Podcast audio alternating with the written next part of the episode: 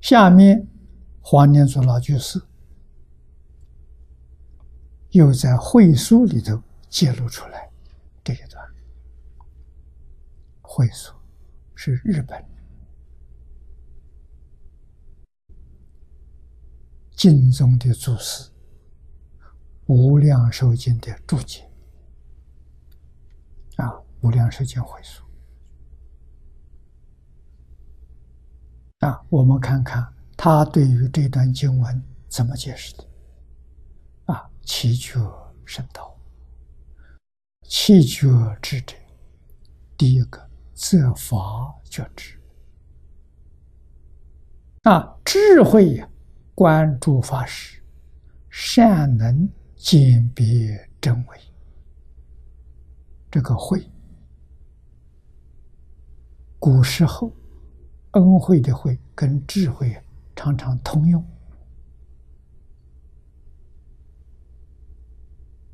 啊，所以这个地方的智慧呀，啊，挂壶里的这个慧，我们现在只是用这个慧字。啊，是一个意思，要智慧观察诸法。啊，有能力辨别这个法是真的还是假的，这比什么都重要。啊，初学没有能力辨别。啊，早年间老师教给我，你没有能力辨别。啊，有一个绝对的标准。那是什么？大藏经。你看看这个书，《大藏经》里头有没有？如果有，那正法；如果《大藏经》里没有，最好不要学它。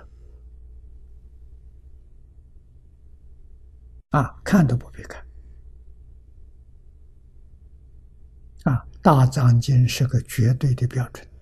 啊，当年。编大藏经的时候，叫入藏。啊，入藏的条件是要当代的高僧大德，他们都承认，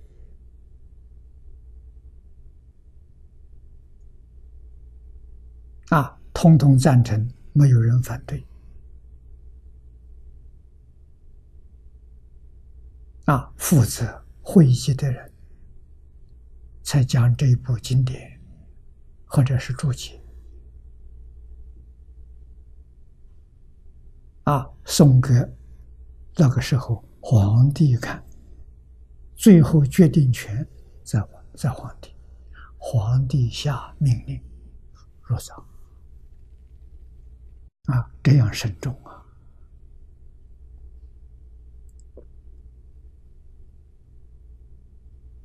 啊。这就是个标准。啊，老师还特别嘱咐，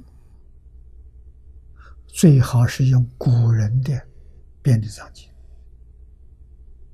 啊，古人编的，距离我们最近的是清朝乾隆时候编的龙藏。啊，乾隆那个时代确实。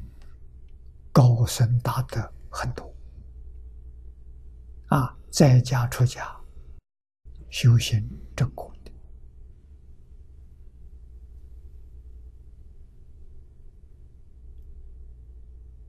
啊，乾隆以后到民国，民国就没有人重视这个了，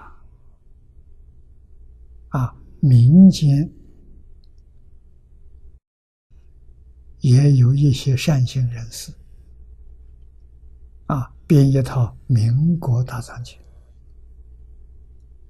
啊，当年这些大德居士、老和尚们发起的，那标准就没有从前那么严格。啊，大家看到欢喜，啊，这个本子讲的不错，也都把它收进来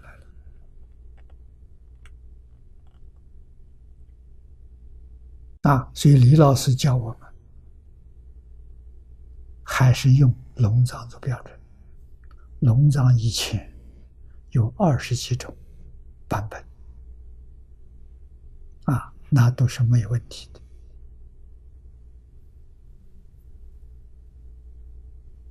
啊，现代人变，现在人没有古人那么样亲近，没有古人那种智慧，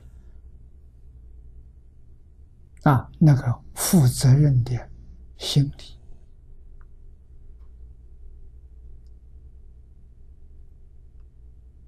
啊，那么今人著作，不，特别是白话注解，我们容易看得懂啊。啊，如何来应用这些东西呢？做参考资料。古注里的这一句看不懂，看看这一句，现代这些法师他是他们怎么讲的？啊，我只采用他这一句，我不能采用他全篇。啊，全篇一定要用用古大的。啊，黄念祖老居士这个注注解，我们最佩服的，这是真实智慧。他没有自己的意思，他完全是取经论，取祖师大德的著述来注这一部经典，而且每一小段他都把出处。说明了，你看这底下这一段会说。啊，前面我们看到的大智度论啊，位移的原本，通通有出处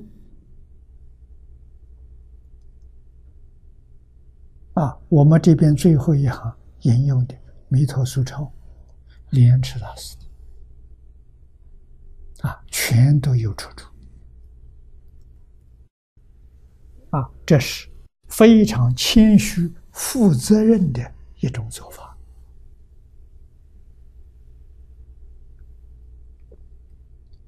让我们后学的人呢看到这部注解，不生怀疑。这就是真实智慧。